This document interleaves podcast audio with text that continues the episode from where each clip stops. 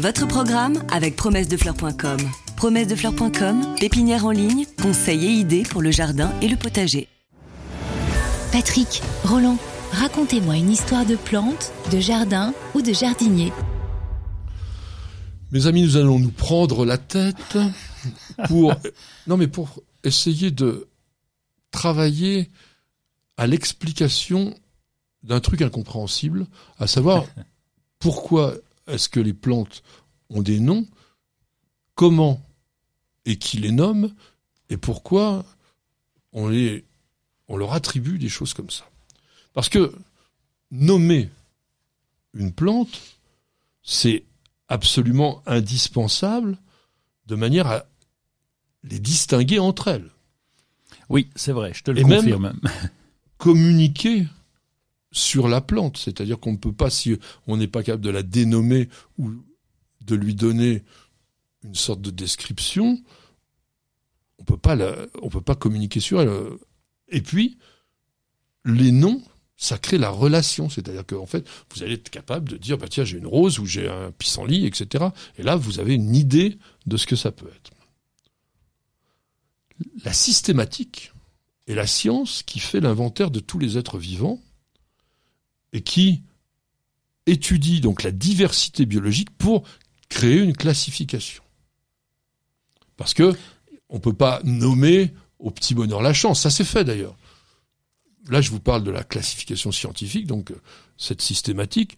Il y a aussi la classification, on pourrait dire populaire, Ah. vernaculaire. Vernaculaire, j'adore. Et ça, ça amène des problèmes énormes. Parce Oui. que chacun peut appeler la plante comme il en a envie. Et si vous regardez, par exemple, peut-être même rien que sur Internet, vous tapez le mot queue de renard plante. Ah oui. Plante quand même. Sans ça, vous aurez les queues des renards. Mais queue de renard plante. Vous allez avoir une foultitude de plantes qui s'appellent comme ça. Oui, les acalifas, euh, Oui, les amarantes. les amarantes, voilà, Ouais. et puis, et puis d'autres. Parce que, à un moment donné, quelqu'un a dit, tiens, ça pourrait ressembler à ça. Donc les scientifiques, eux, ils sont pas partis là-dessus, même si, à une certaine époque, on avait fait quand même des classifications par rapport à l'évocation que la plante pouvait avoir. Donc elle ressemblait à, euh, donc on disait ça c'est ensemble. Par exemple, je sais pas, euh, le- s'il y avait des choux qui ressemblaient à des roses, on aurait pre- presque pu les mettre ensemble. Bon. Et puis il y a quelqu'un qui est arrivé, on va Ah dire que oui. c'est un véritable génie. Né en 1707, mort en 1778, suédois, à Uppsala, monsieur Carl von Linné. Il a inventé un truc, mais qui peut sembler tout bête aujourd'hui, qui s'appelle la nomenclature binominale. Ça veut dire quoi? La bi, ça veut dire que tu mets deux noms, quoi. Voilà. Ouais. Mais comme nous, Roland Mott, Ouais. Patrick Mulan, Miguel de la Rosa. Donc deux noms, nom et prénom. Chez les plantes, c'est la même chose. Vous avez ce qu'on appelle le genre. Par exemple, on va prendre Saul, le genre Salix. Donc, Salix. Mais il y a plusieurs Salix différents. Oui. Alors vous avez Salix alba, Salix babylonica, Caprea. Salix caprea. Donc, c'est les prénoms, on va dire. Oui. Donc, ça, c'est l'espèce. Donc, genre, saule, espèce, que l'on vient de dire. Qui font tous partie de la même famille, comme toi, tu as une famille, donc avec des oncles, des tantes, des cousins, des grands-mères, etc. Et ça, cette famille, c'est les oléacées. Oui, mais quand t'as un oncle qui a le même prénom que toi, si t'as le Roland Mott en tonton, ah, comment ça se passe? Eh bien, c'est pas possible parce que il y a des règles, il y a un code international de la nomenclature botanique qui décide qu'une plante ne peut porter qu'un seul nom.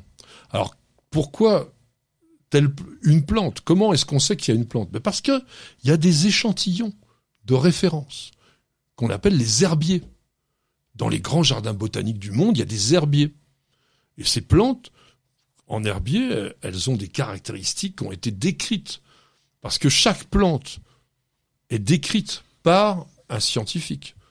Tu es en train de dire que à, à l'époque du numérique, on a tout euh, sur informatique, ordinateur et tout ce qu'on veut, on est toujours avec des herbiers pour reconnaître les plantes. Ah, C'est ça? Évidemment. Ah bon? Bah, On aurait pu numériser, enfin je sais pas, faire un ça- truc plus plus cool quoi. Environ 400 000 espèces végétales dans le monde, plantes supérieures, le travail est considérable. Il y, a, il y a certainement même des plantes qui ne sont pas dans les herbiers, mais elles ont été décrites à un moment donné par des botanistes. D'accord. Bon, il y en a. Et pourquoi? Ben Parce que la science a commencé très tôt, à une époque où l'informatique, elle n'était même pas euh, imaginée. Donc, il a fallu travailler là-dessus. On continue, Monsieur Roland Motte, à faire des descriptions de botanique en latin. Mais parce que les mots sont compréhensibles par toute la communauté scientifique qui sait travailler là-dessus. Alors ça se fait aussi de plus en plus en anglais, faut quand même le dire. Mais il y a plein d'erreurs. Ça n'arrête pas.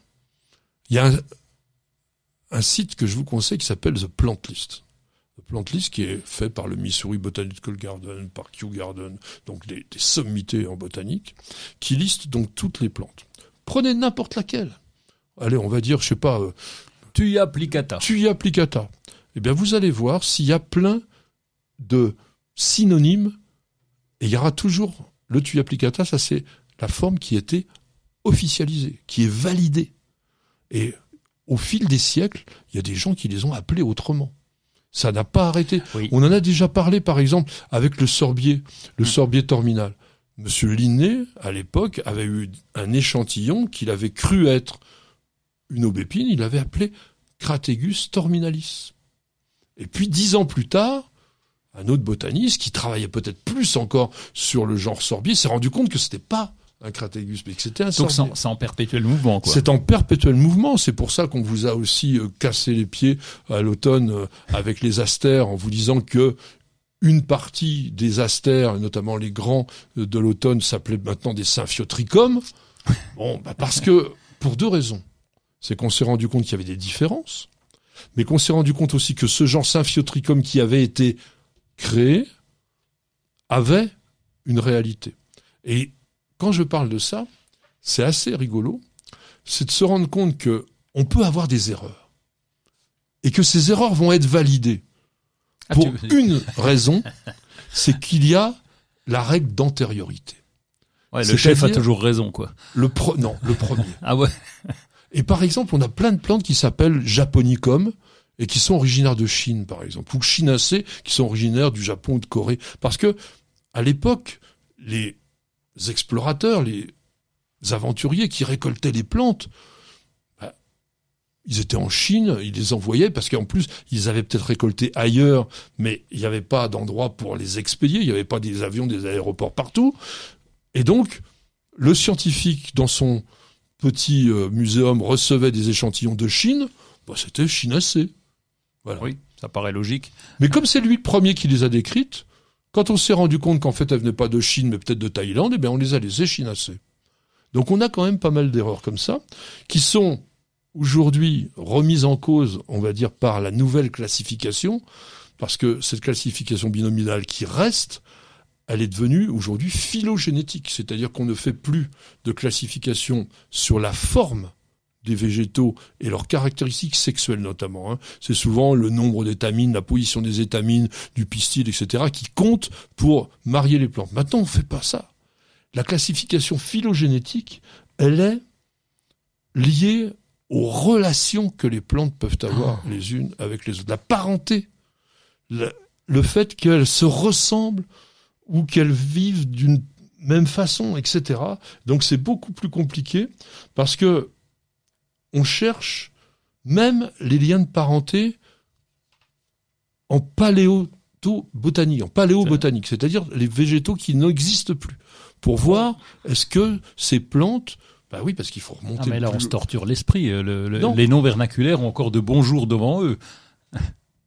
Je crois pas, parce que l'avantage, et on terminera là-dessus, mais majeur des noms botaniques, c'est qu'ils sont uniques pour le monde entier. Oui. Lorsque l'on va dire Schizophragma hydrangeoides, c'est quoi ça? C'est une sorte d'hortensia grimpant magnifique. Ben, on peut parler ça en Papouasie, en Malaisie, en Amérique du Sud ou du Nord, en France, en Allemagne ou en Espagne.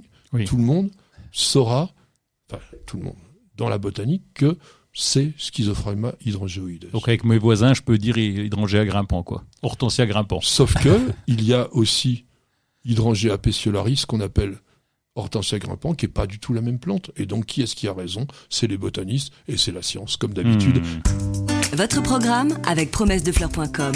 Promessedefleurs.com, pépinière en ligne, conseils et idées pour le jardin et le potager.